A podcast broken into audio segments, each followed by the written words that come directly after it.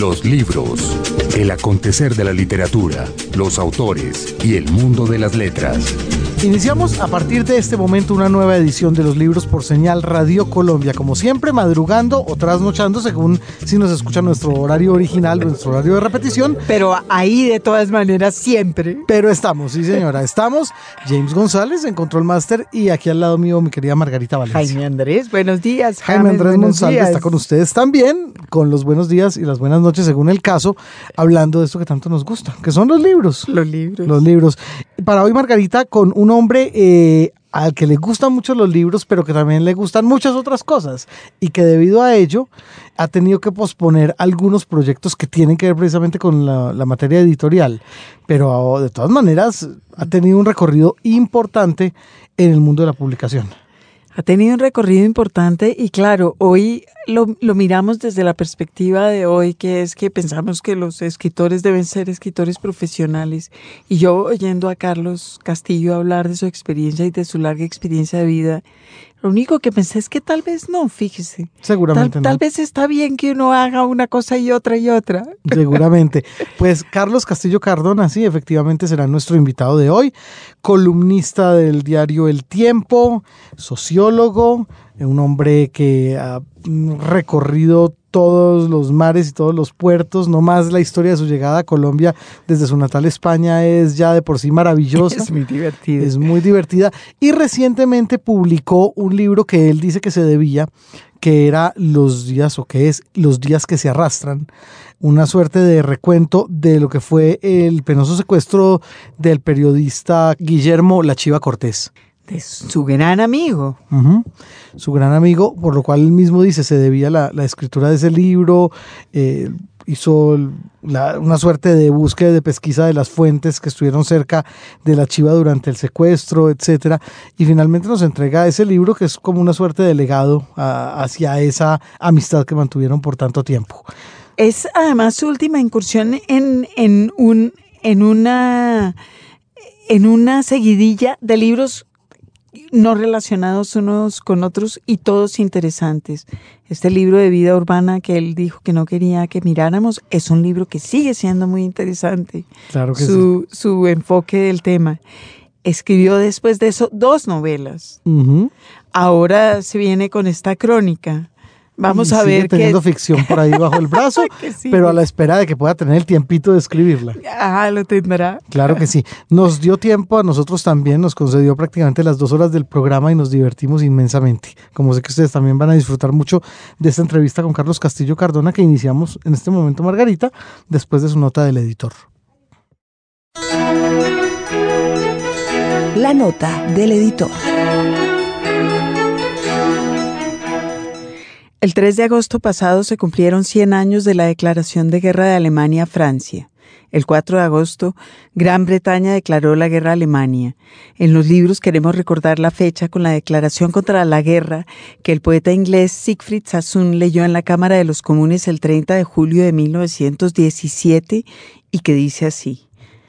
Esta declaración es un acto intencional de desafío a las autoridades militares porque creo que la guerra está siendo deliberadamente prolongada por aquellos que tienen el poder de terminarla.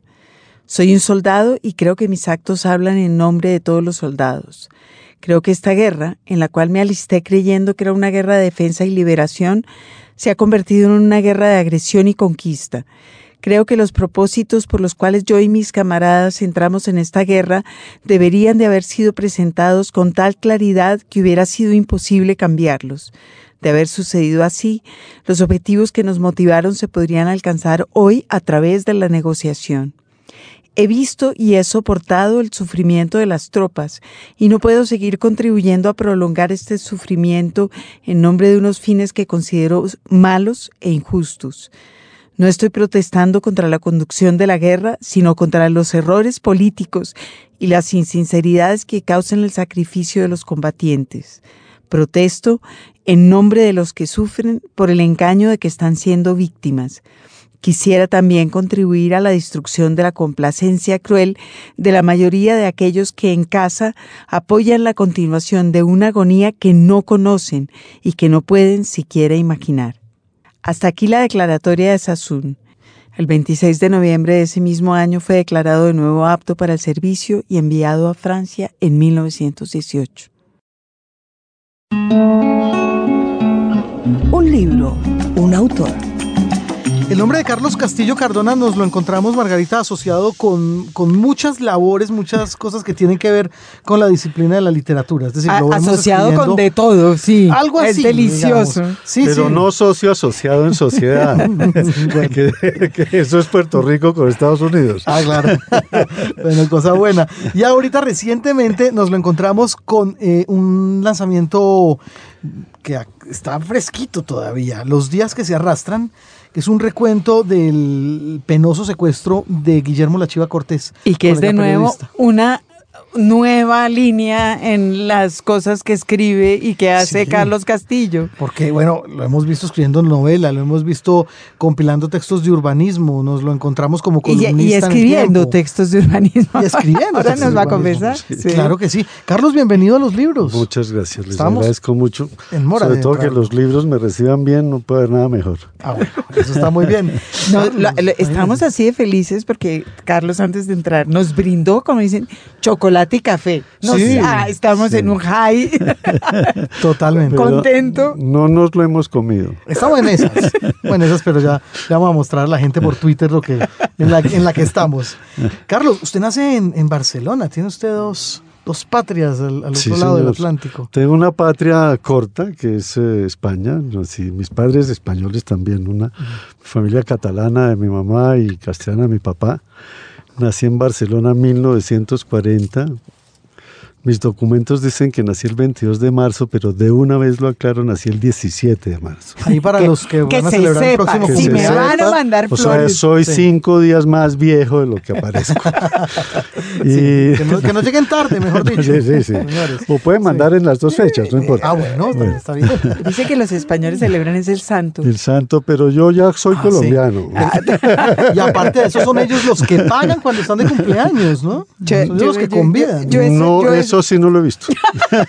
Eso está muy bien. Eso yo no sé. Es márquese. Sí, de eso. Bueno, eh, nací en eh, la calle, en la, en la calle de Diputación, pero a los tres meses ya estaba en la calle Aribau, eh, arriba de la diagonal, arriba de la travesera de Gracia. Trasera gracia, claro. Y lo menciono porque ahí ocurrieron muchas anécdotas de mi vida que algún día saldrán en un libro que se llama ¿A qué país me habéis traído? Buena pregunta. Frase mi mamá que si quieres se las cuento. Por, por favor. Claro. Eh, y tengo muchas anécdotas de infancia, pero a los siete años ya mi familia me llevó a Francia, regresamos a Barcelona a los nueve años, poco tiempo después estaba aquí en Bogotá, en mayo, el 6 de mayo creo, de pantalón corto, media Corbata a larga, la moda. Mm, Casi. Pues La corbata no la llevé al colegio, pero sí la tenía, de verdad, es- no es mentira. Saco sin solapas, pantalón corto, media larga, blanca, como usaban los niños en, en España bajo la tortura, incluso de tener que besarle la mano a las amigas de mis tías. Un, un No, no. niño, un niño bien portado. Es decir, yo me salvé.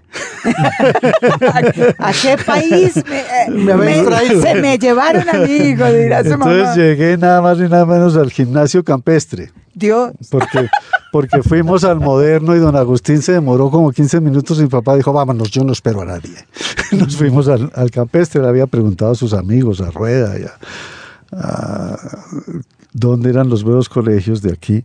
Y entonces acabé en el gimnasio campestre, que es el colegio tal vez más conservador que conozco. Un lugar donde se hubiera visto usted precioso con sus medias largas, un pantalón Bueno, corto, pero no te- de paño. y no termina ahí la historia, porque don Alfonso Casas muy inteligentemente dijo, qué bien lees, Carlos. Y entonces me pasó de curso en curso leyendo El Quijote. Yo no sé cómo me gusta la literatura.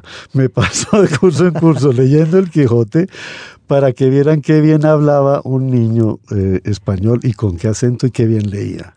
Ah, sonó la campana, afortunadamente yo estaba rojo, los, los, Los, eh, los, los que oyen este programa no saben de qué color está la pared, pero imagínense el rojo más rojo que tiene este estudio. Diez años, diez años de colegio. Sí.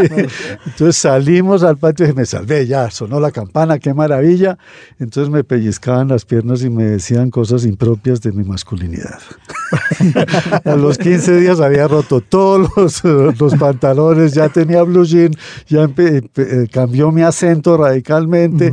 Para mí los españoles son unos miserables que habían robado el oro de América Latina, de América y habían matado indígenas. O sea, Muy yo era el más colombiano de todos. Muy bien. Creo que solo me desperté como a los 22 años, una cosa así. La, su- la supervivencia del más fuerte se llama eso. Una, una adaptación, eh, una integración a la migración forzosa.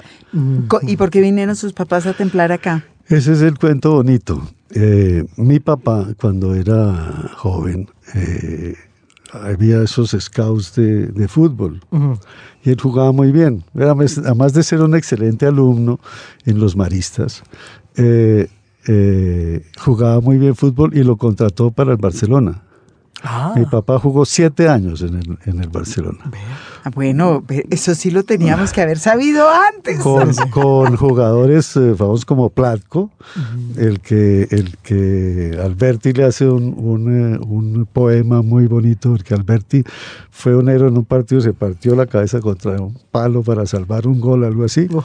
con Samitier, que es Samitier, claro. Hoy en día hablan de Maradona, hablan de Cruyff, hablan, y no hablan de Samitier, que fue el, el Cruyff o el, o el Maradona de esa época. Muy amigo de Carlos Gardel, José Samitier. Exacto, mi papá también conoció a Gardel porque hicieron un viaje Ah, para jugar en Buenos Aires y allá conoció a Gardel y conoció a la mamá de Gardel. ah, Doña Berta. Exacto. Wow. Bueno, entonces, esa, entonces la situación, eh, como siempre, mi papá había, era, había sido miembro de la República en, en Barcelona, llegó Franco, sufrió cárcel por seis meses, tenía condena de dos, pero finalmente solo cumplió seis, eh, mientras yo nacía. eh, y tú, pues, eh, no era una situación muy agradable para mi papá, quebró la fábrica que él tenía y nos fuimos a vivir como a los siete años a Francia, estuvimos dos años en Francia, volvimos a Barcelona y Juan Busquets, el papá de, de Ana María Busquets y María Antonieta, casada Con con, Lozcano. Lozcano, le dijo, había sido amigo de mi, era amigo de mi papá de la infancia, le mandó una carta que le decía, mira, Pepe, porque era, se llamaba José Castillo García, más bonito cada día, decía él, pero bueno. Dice Pepe, eh, aquí va a empezar una nueva época ¿no? de, de- de fútbol, ¿por qué no vienes a ser director técnico de, de Santa Fe? Y mi papá nos leyó la carta y dijo, ¿qué hacemos? Esta situación política estaba grave, porque eso eran picos de subida y bajada de represión. Y dijo, pues vámonos, dice que por dos años vámonos. Aquí me tiene. Mi Heme aquí. mi papá murió aquí. Ah, claro, pero yo ya estoy haciendo clic, clic, clic, clic, eh, juntando cosas. El fútbol. Era por ahí. Por ahí era. Era por ahí empezamos. Yo jugué ¿Y usted muy bien en el colegio, muy mal el resto. no volví a jugar nunca. En el colegio leía el Quijote y le tocaba jugar fútbol. No solo leí el Quijote, sino que una de, mis, una de mis anécdotas literarias es fenomenal porque en mi casa estaban hablando, hablan de literatura, no sé qué, y de pronto alguien dijo, no, es que no hay un libro más grande que el Quijote. Y yo, oye, yo debía tener cuatro, cinco, cinco años, debía tener, me, me fui a, a donde estaban los libros en mi casa, había muchos libros en mi casa, cogí el Quijote, medí el tamaño, dije, no, yo puedo escribir uno más grande. A mí, po- po- pónganme en eso y miren que aquí tenemos este para demostrar que lo intentó. Porque había muchos libros en su casa con un papá jugador de fútbol. Porque mi papá era una persona seria. Es decir, los jugadores de fútbol tampoco... Es decir, aquí tienen muy mala fama, ¿no? Pero No, no. en esa época, eh, pues era gente culta, educada. Mi papá estudiaba Derecho eh, y mi mamá además era una gran lectora. Mi mamá... Mi papá leía mucho, entre otras cosas, a muchos eh, autores eh, europeos y sobre todo franceses y lo leía en francés, hablaba muy bien francés. Pero mi mamá era la gran lectora, desde pequeña decía que ella a los 15 años se había leído todos los rusos. Y- y mi Pobre. mamá fue la que me enseñó a leer. Y a mí también me tocó leer rusos, no creas. me enseñó a leer cuando yo tenía cinco años o algo así. Y me acuerdo, precisamente mencioné la calle Aribao porque allá junto a la ventana de la calle Aribao que daba a la calle, mi cuarto daba, ventanal daba a la calle. En una mesa mi mamá enfrente me enseñaba a leer y yo del otro lado. Ah. Y aprendí también que Alfonso Casas me pasó de curso en curso. De curso curso. Así le fue. Todas las historias son redondas, ¿no? Así le fue. Bueno, ¿y en qué momento empieza a leer usted por placer y no obligado por...? No, no, no, yo, no, Ya- yo ya siempre había, por primero placer, la- siempre, sí. Pero el Quijote, digamos que ahí se, No, se las pero hay historias eh, maravillosas del Quijote. el- porque Eso es, yo creo que, bueno, Bueno, no, se dice que uno lo lee de niño, después de adolescente, después- yo todavía lo leo, por supuesto. No, no me cabe duda que hay grandes historias, pero una cosa es leerlo en público y otra es leer ya para... sí, no, eso fue una vergüenza que pasó rápido. Y obviamente yo adquirí fama intelectual en el colegio. Claro. Y le tocó, ahí No, sí le y tocó. me tocó ser intelectual. Ahí sí le tocó. Llegué a sexto de bachillerato, entonces yo era el presidente de la Academia Literaria, José Joaquín Casas, y era, teníamos cartelera y hacía concursos de cuento y todo. Es decir, todo es banal y todo es mentira, ¿verdad? Pero No, bueno, hombre, así no. es la vida. No, no, no, al contrario. Destino fatal. Destino fatal. Destino fatal. Se estaba predestinado, definitivamente. ¿Y qué recuerda? ¿Qué recuerda haber escrito en el colegio que haya llamado la atención? No sé, que Pues un cuento concurso. muy bueno, que según el jurado yo me lo iba a ganar, ¿no? Ah. Mi profesor de, de literatura, que era un viejo estupendo, Miguel Bernal, que como esas cosas de colegio terrible lo llamaban aguacate, un apodo, pero a mí me parece un viejo sensacional que, que lo estimulaba a uno a leer y, y- y podía uno discutir con él en los recreos sobre literatura, y sobre todo literatura colombiana. Era el jurado, me dijo, Carlos, te ganaste el concurso de cuento. Ah, bueno, perfecto. Pues no, se lo ganó otro. ¿Qué pasó? Pero no ¿Qué todo el jurado estaba oh, interviniendo. Es que miren, a nosotros nos tocó duro en el curso mío.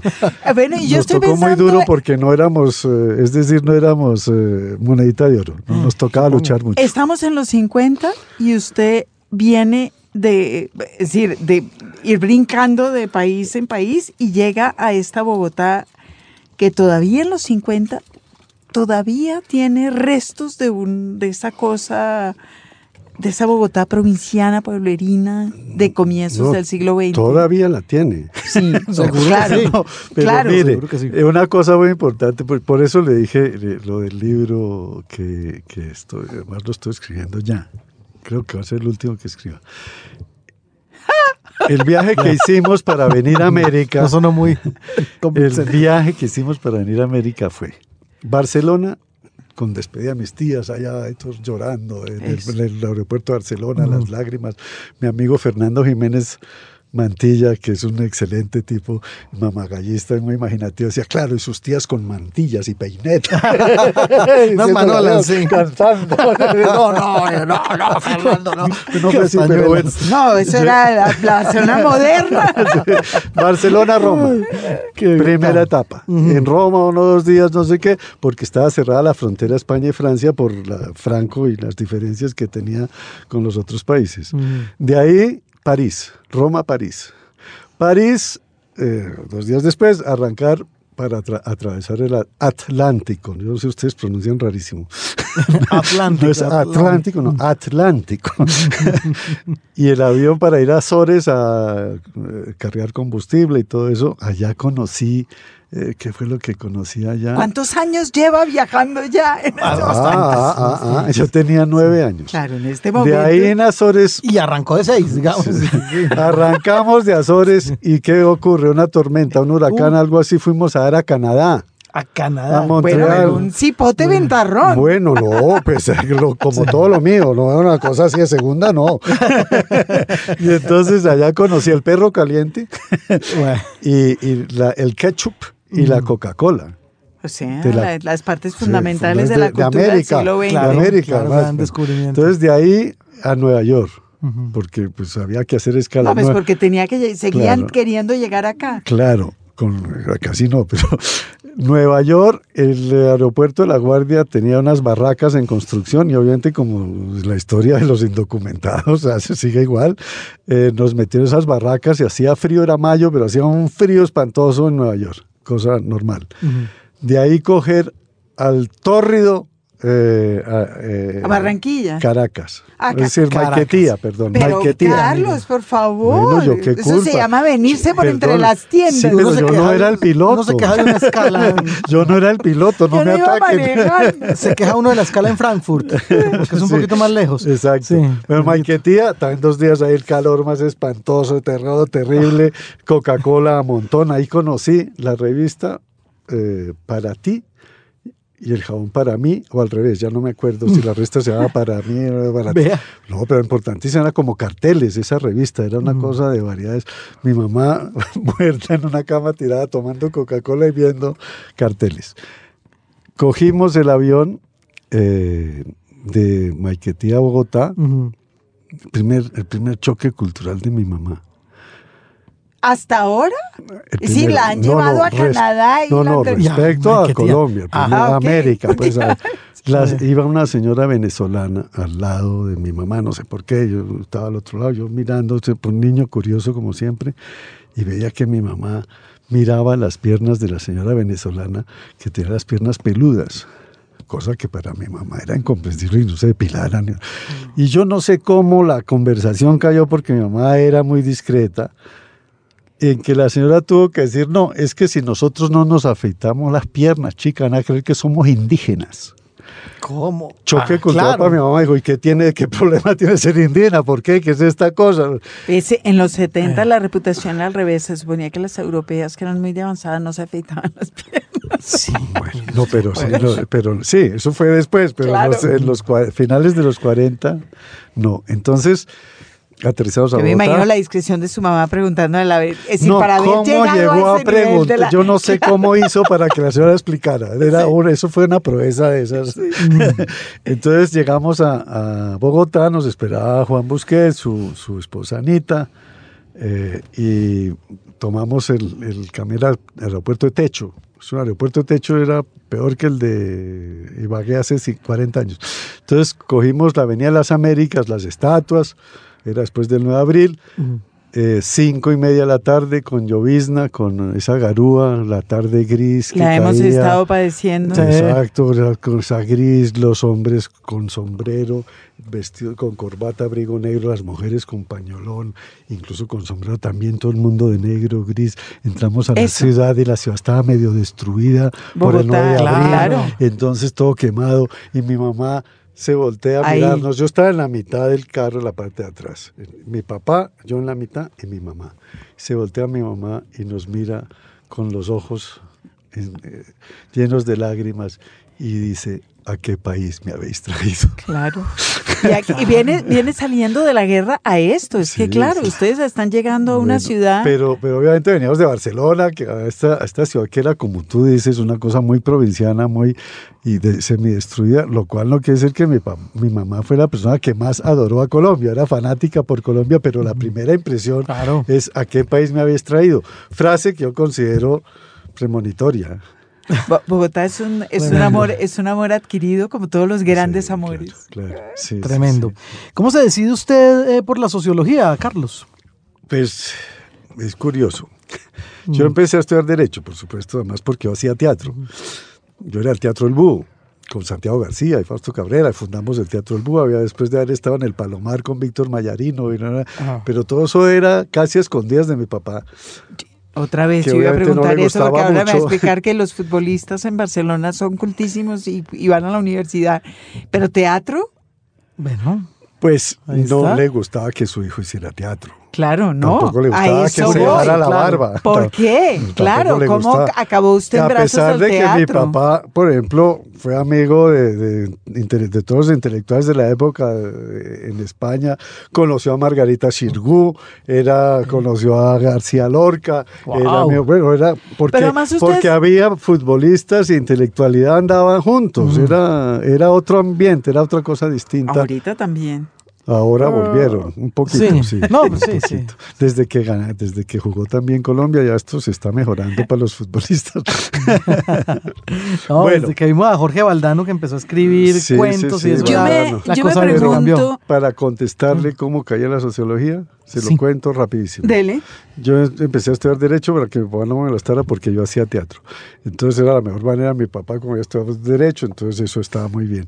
Pero en un momento dado, las compañías de teatro son como las de Zarzuela. Todo el mundo acaba peleándose. Yo ya acabé aburrido después de hacer mil, mil, eh, muchas obras y Mm. eh, actuar, dirigir, hacer de todo.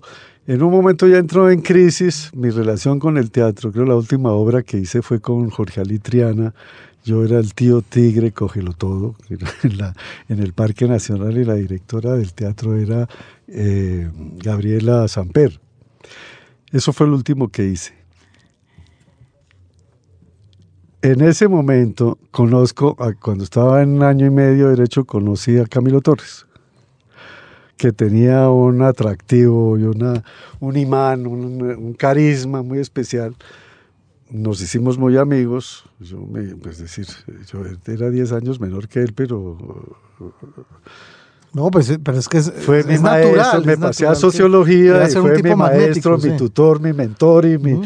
conf- no- nos conf- confidencializábamos ambos hasta que ocurrió lo que ocurrió, pues, Sí. ¿no? Vea. Pero entonces la sociología vino un poco de, como todo en la vida, por casualidad y por... Era más atractivo ser sociólogo que ser eh, abogado en esa época. Bueno, y de repente se acercaba un poquito más a las disciplinas que a usted le interesaban, evidentemente. Dos hijos abogados, Ah, pero que no se sepa. que no se sepa, son brillantes, pero son abogados. Eso no sale de aquí, no me preocupe.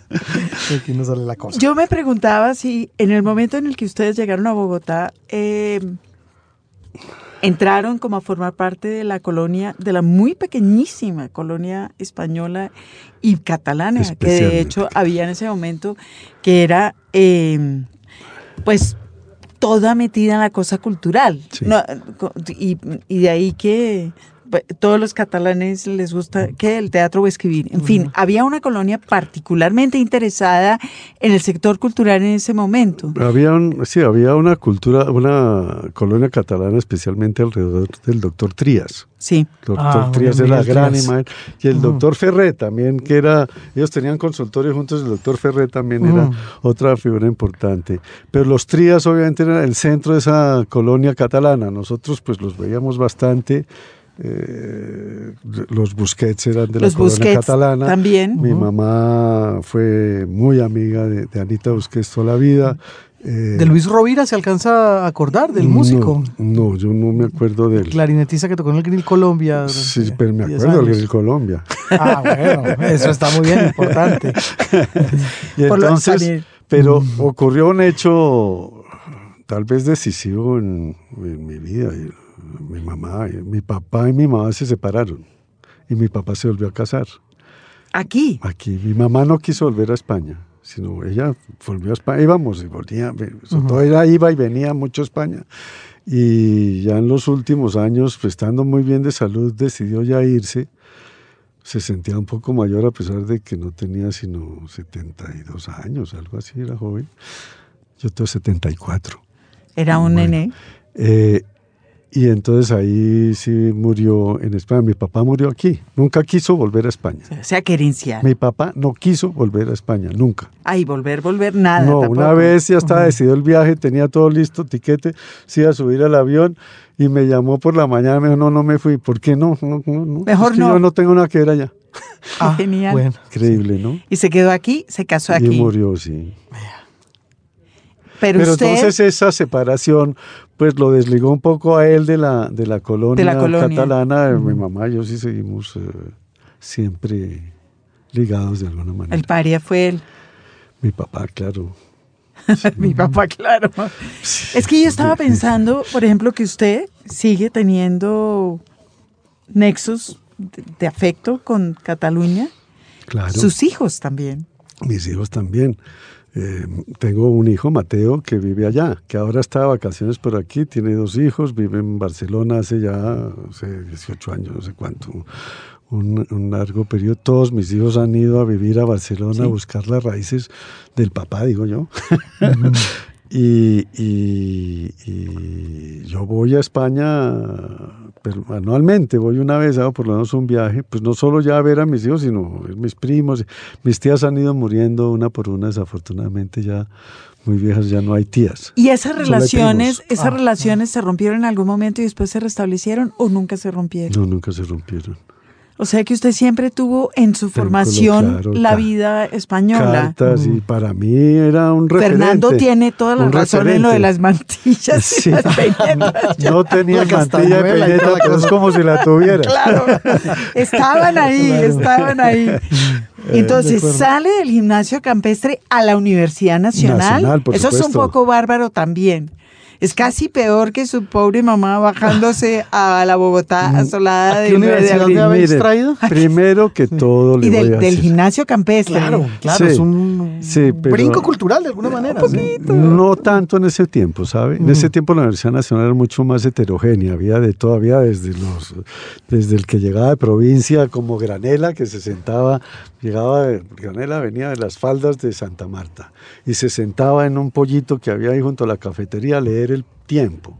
Desde el- la esquina izquierda de la primera página en orden hasta la esquina eh, inferior, Inferior derecha, derecha, la última. como leen los costeños del periódico. Que no me oiga Carmen, mi esposa, que es costeña. Entonces, Granela, le decía uno, oiga, Granela, le dije una vez, Granela, ¿cómo le pareció esa, esa clase de Ducay tan interesante sobre la Odisea? Dice, eche, eso son vaina ficticia. Pero ese tipo, ese personaje estaba, eh, eh, recorría todas la- la- las clases sociales. Por ejemplo, Marcia Wilkie era compañera nuestra. Marcia Wilkie Calderón, prima hermana de los Santos, etcétera, muy sí, querida. pero el brinco de- del gimnasio campestre sigue Pues no era muy no, bien o sea, no lo... sí. Digo yo, pero a mí no me importaba porque yo había hecho teatro. Yo era absolutamente independiente del Sí, colegio, ya, ya totalmente. usted, ya usted había, y usted había salido del gimnasio campestre, ya había hecho esa transición. yo ya había pasado, además de, de- desde cuarto de bachillerato yo quería salir del colegio, porque yo cuarto bachillerato ya empecé a hacer teatro, entonces para mí el mundo era mucho más amplio, no se circunscribía a las paredes de un colegio que entre otras no tenía paredes, sino eh, verjas, alambradas, quiero decir, Sí. Eh, pero era mucho más amplio, entonces yo tenía una visión mucho más, pues imagínese uno ser eh, el menor de un grupo donde eh, la, la voz cantante es Santiago García. Quien Está conoce bien. a Santiago García, pues sabe que yo Claro. aprendí un jurgo de cosas que, que no tenían nada que ver con el O colegio. sea que esa transición se explica por eso, por ese paso por Sí, el mundo de y la los- Universidad Nacional era muy buena, sigue siendo muy buena, creo que es la mejor universidad que hay en Colombia, pero además no tenía ese carácter que después lo tuvo un poco por culpa de sociología. Sí. que cuando entramos a sociología fue una, un cambio cualitativo dentro de la universidad. La gente ya no llevaba corbata, en derecho no llevaba corbata.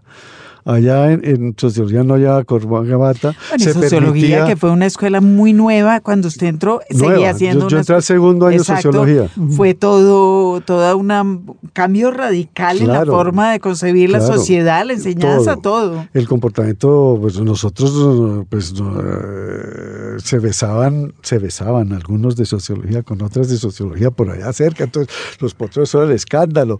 El lenguaje era absolutamente espar- desparpajado, incluso con procacidades y todo eso, era visto por la universidad como el escándalo. Y la gente más conservadora de la universidad, como el profesor Cetelius, que era un brillante químico, pues nos veía como el horror. pues, ¿no? Eso ayudó además el libro La violencia en Colombia. Eh, la- Que también surge de ese que grupo. surge de ese grupo. Eh, eh, Camilo Torres, la- los debates que se hacían alrededor de sociología sobre control de natalidad, sobre esto, empezó a surgir la idea de, de- de que sociología era obviamente comunismo y que la Universidad Nacional, con todas sus huelgas y sus paros y esto todo, representaba eh, la revolución colombiana, Pero lo cual la sociedad le ha tenido cierto susto, no sé por qué. La, la escuela de sociología era evidentemente una, es una escuela de izquierda y generó durante años, digamos, el pensamiento más interesante de la izquierda colombiana salió de ahí. Mm, Yo no exageraría tanto, no, es decir, cierto que, que mucho lo que dice es cierto, pero no es tanto, tanto. Es decir, era una sociedad totalmente distinta, mire, era- Es decir, la izquierda podía ser que el Partido Comunista, que eran los, eh, los mamertos, los, eh, ¿cómo se llamaban? Los, eh, ah, los directores del Partido Comunista, no me acuerdo. Eh, los liberales eran más liberales de lo que son ahora, eran efectivamente ¿O a ustedes, a ustedes les parecía?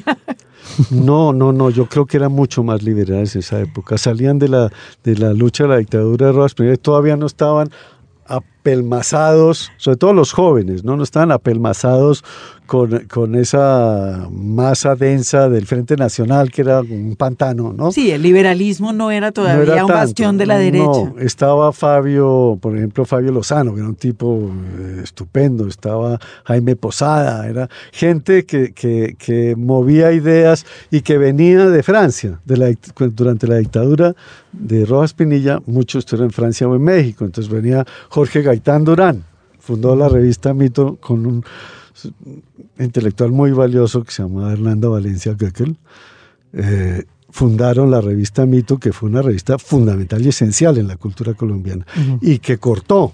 Ustedes vayan y miren Marta Traba, Mito, eh, García Márquez, Mito, los pintores, Carátula de Obregón en un mito que no tenía, es decir, estaba, eh, para, a mi modo de ver, Mito era el renacimiento colombiano. Es decir, es equiparable al renacimiento. Transformó la cultura colombiana y, y dio arranque tal vez a lo que es hoy. Yo, sí, yo como viejito no puedo criticar lo que existe hoy, pero sí creo que allá fue el gran arranque, una transformación de la cultura colombiana. No pensaría que la única gracia de ser viejito es que uno puede criticar impunemente lo que hay hoy. Pero no le paran bolas. no, eso sí, yo siempre he hecho lo que he querido. Lo que pasa es que ahora soy viejito. Es, ah, es que es por viejo. es eso, es eso. Va. Bueno, momento de que nuestro invitado de hoy, Carlos Castillo Cardona, nos comparta alguna lectura de su obra. Ah. No sé si de los días que se arrastran, que es lo más reciente de su producción. O... ¿Qué No, no, eco, eco. Yo, ah, hombre, sí, sí. Es verdad. Nos contaba fuera de micrófonos Carlos Castillo que dentro de las cosas que trajo está el último ejemplar de la revista Eco, donde él participa además con un poema. En la última. Más Ya aún, Sabemos que, más eso- aún, que es aún. más que una Más participación. aún, esto fue como una puñalada. El, mío. epitafio de la revista Claro. Eco. Es decir, Ah. esa revista Eco Casi que nada. llegó a 272 números que la hacía el señor Buchholz. Era bajo la égida y los fondos de, de Buchholz, que fue la librería más importante también de esa época. Es que había una cultura muy interesante. Ah, sí. Eh, hizo esta revista que en un tiempo la dirigió Nicolás Suescún. Y después lo reemplazó Juan Gustavo Cobo. Y antes de él, Hernando Y Valencia. antes de él, por supuesto, a lo que iba Hernando Valencia, que fue el fundador de la, con la revista Mito. Esas dos revistas yo creo que tuvieron mucha importancia. Había traducciones de, es decir, traía la cultura Eco internacional aquí. muchísimo. Traía la cultura internacional a Colombia. Y una Entonces, pregunta antes de que empiece sí, a leer. ¿Usted sí. recuerda la revista Lámpara? Sí, claro, de la Gracias. ESO, por supuesto. Sí. Excelente revista. Ahora sí. Yo no. Excelente revista. Es que cuando no la edad sirve para algo. Sí, eso dice. Bueno, entonces resulta que Juan Gustavo Cobo se enteró de que yo escribía algún poema. Digo, escribía en pasado, no lo he vuelto a hacer, por favor. Eh, y entonces no sé cómo logró una copia de uno y escogió cuatro para publicarlos en la revista Mito. Y efectivamente, eh, en el último número de Mito, De en la penu- de Eco, perdón, en la penúltima página, en la última página, lo demás son notas, aparecen mis poemas. O sea, yo hundí a la revista Eco. Ese fue el comienzo de su carrera literaria. Y mi éxito más grande. o mi mayor fracaso, no lo sé. Entonces, si quieres, le leo un poema. Se llama Agonía, que es el último y que fue la agonía de Eco. Como- Pero como para quien, te- si, si quedan dudas, Sí, si queda alguna duda, se llama agonía. Dice, recuerda la fecha exacta, la hora, el minuto irremediable de la muerte de su padre con la fría y dura exactitud de matemática. La recuerda porque solo se recuerda lo que se parte en dos, el momento en que se acepta para sí lo que siempre fue oscuro o extraño, opuesto e inexplicable. Murió sin arrogancia, cayó al revés de como siempre había vivido, de espaldas a la sombra. Nunca había dicho sí por no inclinar la cabeza ya que creía que afirmar era negarse. Ahora lo recuerda, en la cama, demacrado, con los dientes postizos en la mesa de noche, de ese hospital que fue escuela de medicina. Pocas horas antes de su muerte gritó que le quitaran los hombrecitos armados que subían y bajaban de las paredes. Cerró los ojos y cabeceó como afirmando, aceptando quién sabe qué rendición final, póstuma, no declarada, solitaria. Desde ese momento, por eso no puede olvidarlo, se dio el cuerpo a su padre, a él, el real rechazado, el que pasó la guerra en un solo bando y que nunca volvió a hablar de ella para no apropiarse de la gloria de los otros. Hoy habla de sí mismo en forma distante, mirando el techo con ojos iluminados como si fuera ciego. Habla de él como del Hijo, no del Padre.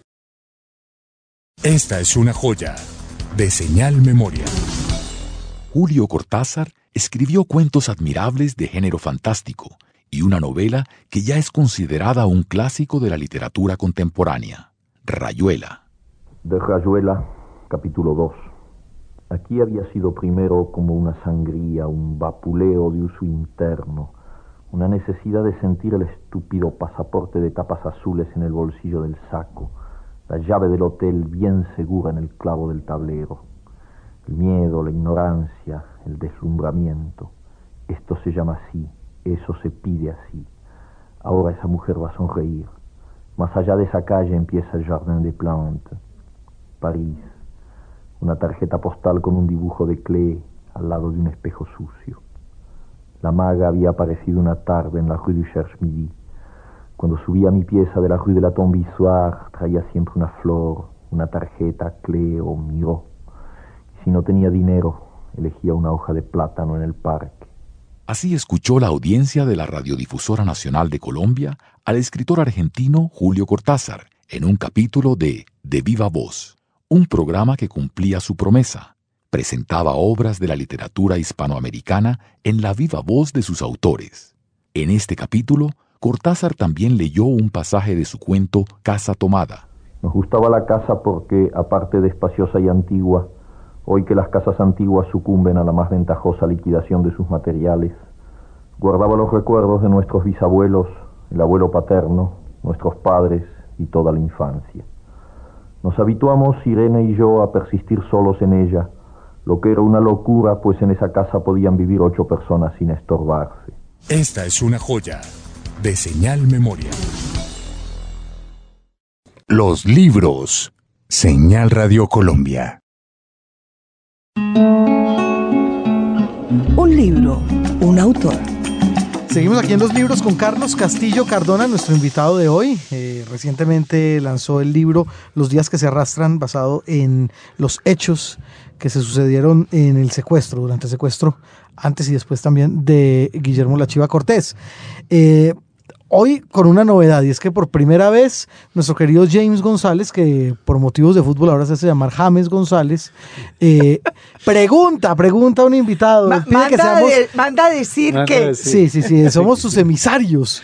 Sí, la pregunta la pesqué tarde, Margarita, porque yo estaba llegando, pero ¿cuál fue la... Claro, no, porque dice James y por toda, con toda la razón, ¿cómo mm. puede ser que este hombre cuente que su papá se vino entrenador de Santa Fe y nadie le pregunte si fue entrenador de Santa Fe? Carlos pues usted fue entrenador. el padre, el padre. el padre, sí, claro. director técnico en Santa Fe. Eso fue lo que yo Eso, sí. técnico. Claro que él venía para acá. Un equipo bastante interesante, pero obviamente Millonarios era mucho mejor.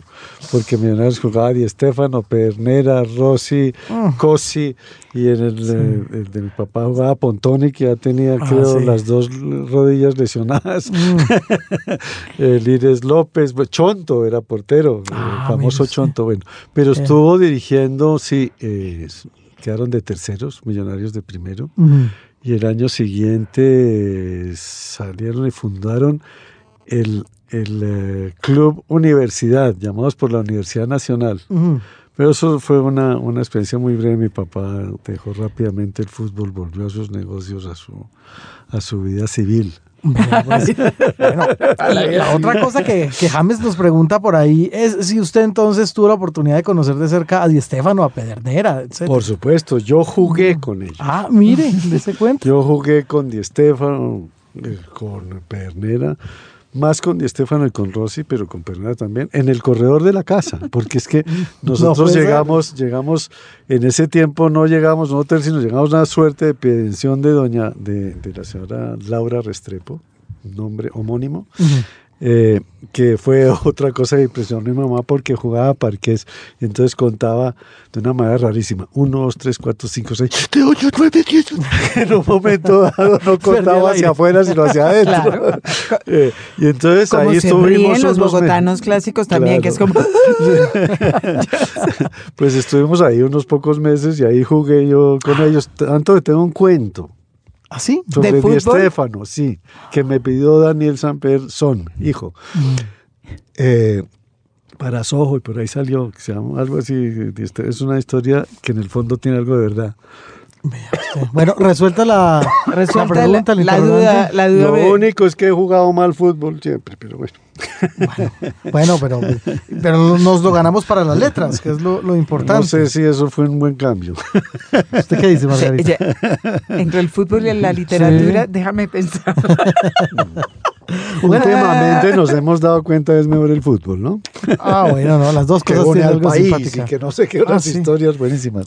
Ay, el, el fútbol últimamente nos pone contentos, que es Sí. más de lo que podemos asignarle a la literatura. mira, Ya lo que en Colombia nunca habíamos aspirado, a estar a contentos. estar contentos. Está- a mí, a mí me, me está gustando eso estar contento.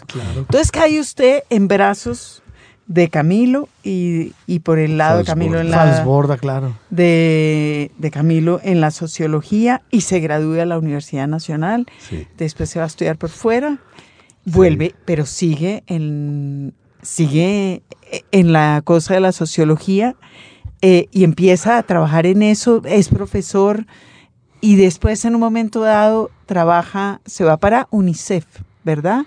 Pero antes, yo quiero que hablemos de su época de profesor universitario. Y de estudiante Sí. de universidad que era buenísimo. Es decir, yo como en ese tiempo era solamente español, no como ahora que soy colombiano. Miti, a- miti. A mucho orgullo, o bi nacional. Vi, Mm. muy bien.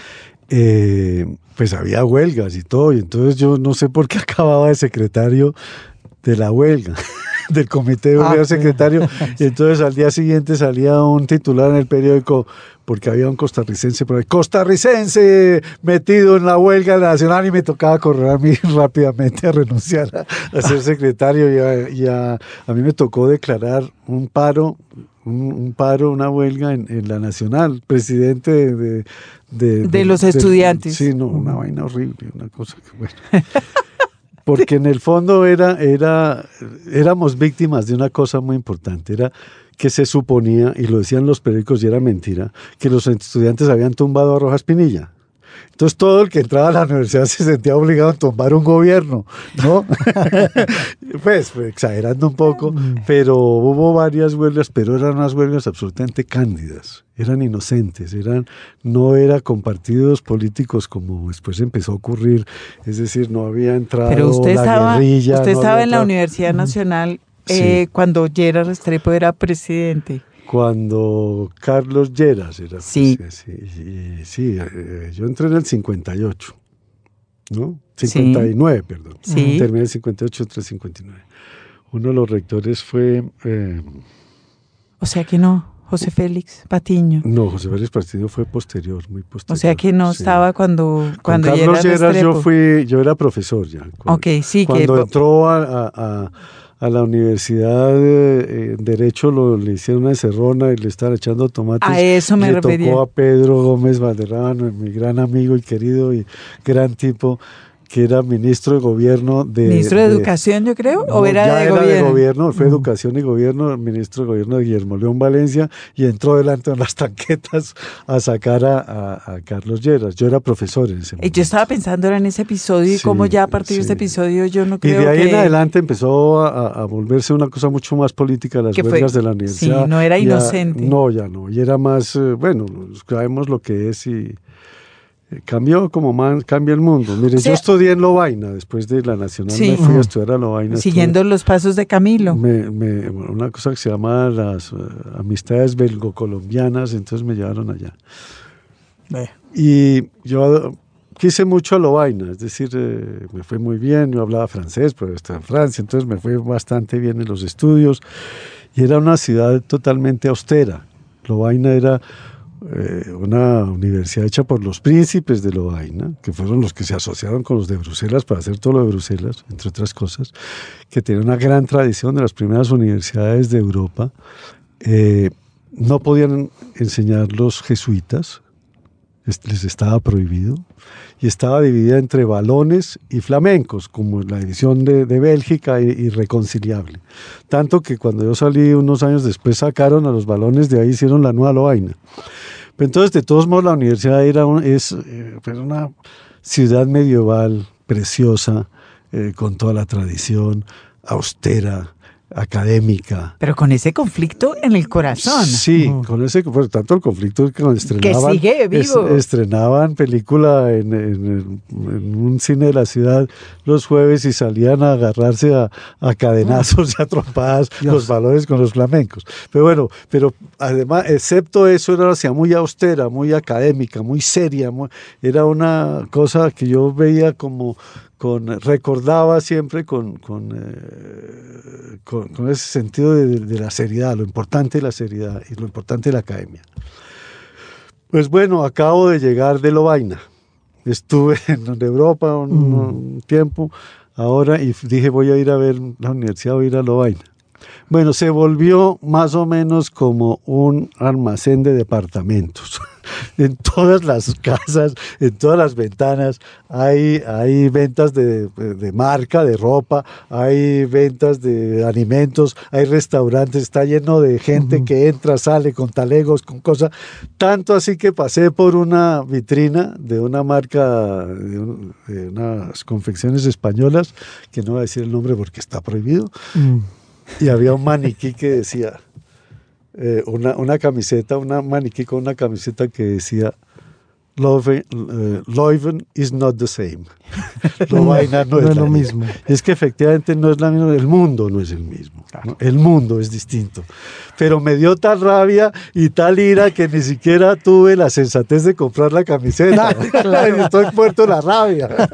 Entonces a usted le tocó una universidad nacional a pesar de que fue un momento efervescente y duro, Sí. intelectualmente más Sí, ingenua, sí. dice usted, y después se empató ahí como profesor. Exacto, yo incluso antes de salir me tocó ser profesor porque en ese tiempo los sociólogos eran escasos y me pusieron a, a- a enseñar. A enseñar, Eh, aprovechar. el último semestre yo enseñaba algo de metodología hasta que vino María Cristina Salazar y nos reemplazó porque habíamos sacado al profesor, de, bueno, uno de esos rollos, pero inmediatamente seguí de profesor ok. hasta irme a Lovaina. Lovaina volví de profesor otra vez. Eh, la universidad estaba, era pujante, estaba bien. Nos dieron, eh, hice un programa para formar profesores sociólogos en el, en el extranjero. Muchos fuimos a Estados Unidos, yo fui a la Universidad Cornell, eh, otros fueron a, Europa, alguno, y volvimos cerca de, no sé si es 12 o 14 profesores formados en el extranjero. Sí. Y cuando llegamos, ya los que habían reemplazado, porque Franz Borda se había ido a Suiza, me parecía, a, perdón, a, la OIT, a Suiza, sí, a Ginebra, como, como un cambio que había hecho, la tomaron un poco de distancia, y los que lo reemplazaron, pues nos recibieron a nosotros como eh, eh, no, representantes del imperialismo norteamericano, espías internacionales, y nos se querían enfrentar con los estudiantes. ¿En qué año estamos? De... 1970. Ujú, 70. 70, en el- principios de 70. Entonces eh, decidimos no, no tener un, una- un enfrentamiento con los estudiantes que era absurdo. Nosotros no éramos de derecha ni mucho menos, éramos tampoco éramos pues de la ultraizquierda, éramos gente democrática y progresista como he visto en todos los que siguieron ahí y renunciamos, renunciamos en masa. Ujú. Y, y se dio otro tipo de facultad de sociología, yo creo que bien, a su manera, yo no la critico, pero otro tipo de sociología donde no estaba el positivismo, el cual nosotros habíamos aprendido, el empirismo, hacer encuestas, pero también bastante de teoría. Carlos, ¿y en qué momento empieza usted a, a publicar? Creo que no lo he hecho todavía. Ah, no, mentiras. Esta- estas no son pruebas, digamos. No, eh, ¿qué le digo yo? Va, Bueno, primera al cosa que publiqué. al empirismo del Ahí cual está. somos nosotros. El primera cosa que publiqué era una periódico en mimeógrafo en la Escuela de Arte Dramático El Palomar. Ahí Bueno, está. está bien. Bueno, eso, es, sí. eso es un buen, Bueno, eso es un buen comienzo. bueno. Sí, sí, sí. Espero que no exista ni una copia. Segundo, en, en, eh, en, eh, en- Pero no nos dice qué era. La primera cosa que publiqué era que una obra de teatro, poesía. Era una cosa que decía algo así como sueños de un actor. Era una cosa tan espantosa. Pero bueno, pero bueno, no, porque bueno. era mucho emoción, ¿no? Era. ¿Me entienden? Era un texto Sí, emotivo. emotivo, testimonial y Eso. bueno. Bueno, Eh, después en la, en la universidad, pues eh, también hicimos un periódico en, en, eh, en Derecho, un poco existencialista. como correspondía. Sí, y después eh, ya, después ya me metí ya en la sociología realmente, pues seguía leyendo muchísimo, era lo que más me gustaba, pero eh, Leyendo muchísimo teatro. es un oscuro Hice- y vergonzante lector de literatura. No vergonzante, me fascina, lo, lo declaro. Usted Ahora ya no, pero en ese momento era también abiertamente lector de literatura. Sí, claro, y respetado. Por ejemplo, una profesora que le digo yo, eh, Virginia de Pineda. Es que teníamos un equipo de profesores de primera línea, nacionales y extranjeros. Virginia de Pineda nos puso un trabajo. Yo cogí, era un sobre la estructura de la familia, y yo tomé una. ¿Cuál era la obra que tomé? Una obra de teatro. Y la analicé desde el punto de vista de la familia, de qué era la estructura familiar. Entonces Virginia, que era una mujer extraordinaria, sensacional, y, una profesora que estimulaba a sus alumnos diciendo cosas, aunque no fueran verdad, decía, pero Carlos, esto es maravilloso, usted se salió de los límites. Entonces, y además yo era reconocido como lector y la gente, y había un, había, y mis compañeros, al revés de lo que ocurría en el colegio, que había pocos lectores, buenos pero pocos. En, en sociología sí había buenos lectores. Había muy mu- buenos lectores. muchos lectores. Claro, Fernando Ricoechea, por ejemplo, era un lector impresionante.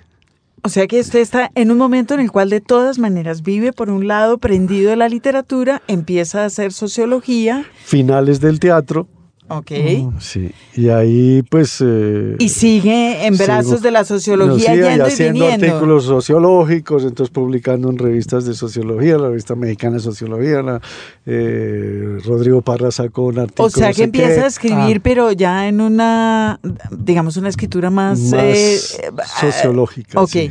Y yo estaba pensando... Hartológica, es Y, por eso dice. fue que traje Vida Urbana y Urbanismo de. Carlos Castillo, Sí. que se vio la cara de horror que hizo. Porque este, este libro, que es uno de las... eh, el número 30 de la Biblioteca Básica Colombiana... Tal vez como de los últimos.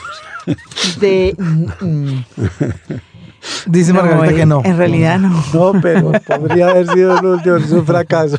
No, hay no. buenos artículos, no son míos, pero hay buenos artículos. Hay, hay muy buenos artículos. Bueno, A mí me parece de súper interés esto, porque es eh, la historia y como todo el toda recorrido de los barrios de Bogotá. claro, toda esta colección es sensacional. Sí, la colección es buenísima. El libro es muy interesante, pero a lo que yo voy es que eh, en medio de unos artículos eh, muy serios y científicos, hay una serie de textos que se llaman Un caso de vida urbana.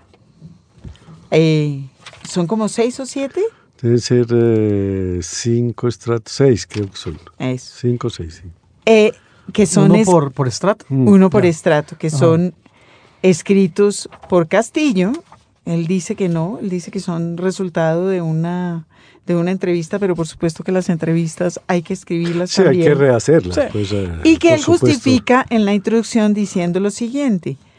La incorporación de estas historias es el reflejo de los problemas del recopilador, académico también, que muchas veces tiene el temor de que los conceptos que utiliza no siempre captan y describen la vida social en su estado más puro. Con lo cual usted está planteando, por supuesto, el grave problema de los escritores académicos, que es para quién escribo y qué es lo que estoy diciendo. Y está además haciendo una declaración de principios que yo me pregunto, ¿lo lleva después a otra forma de literatura, a dejar la literatura académica?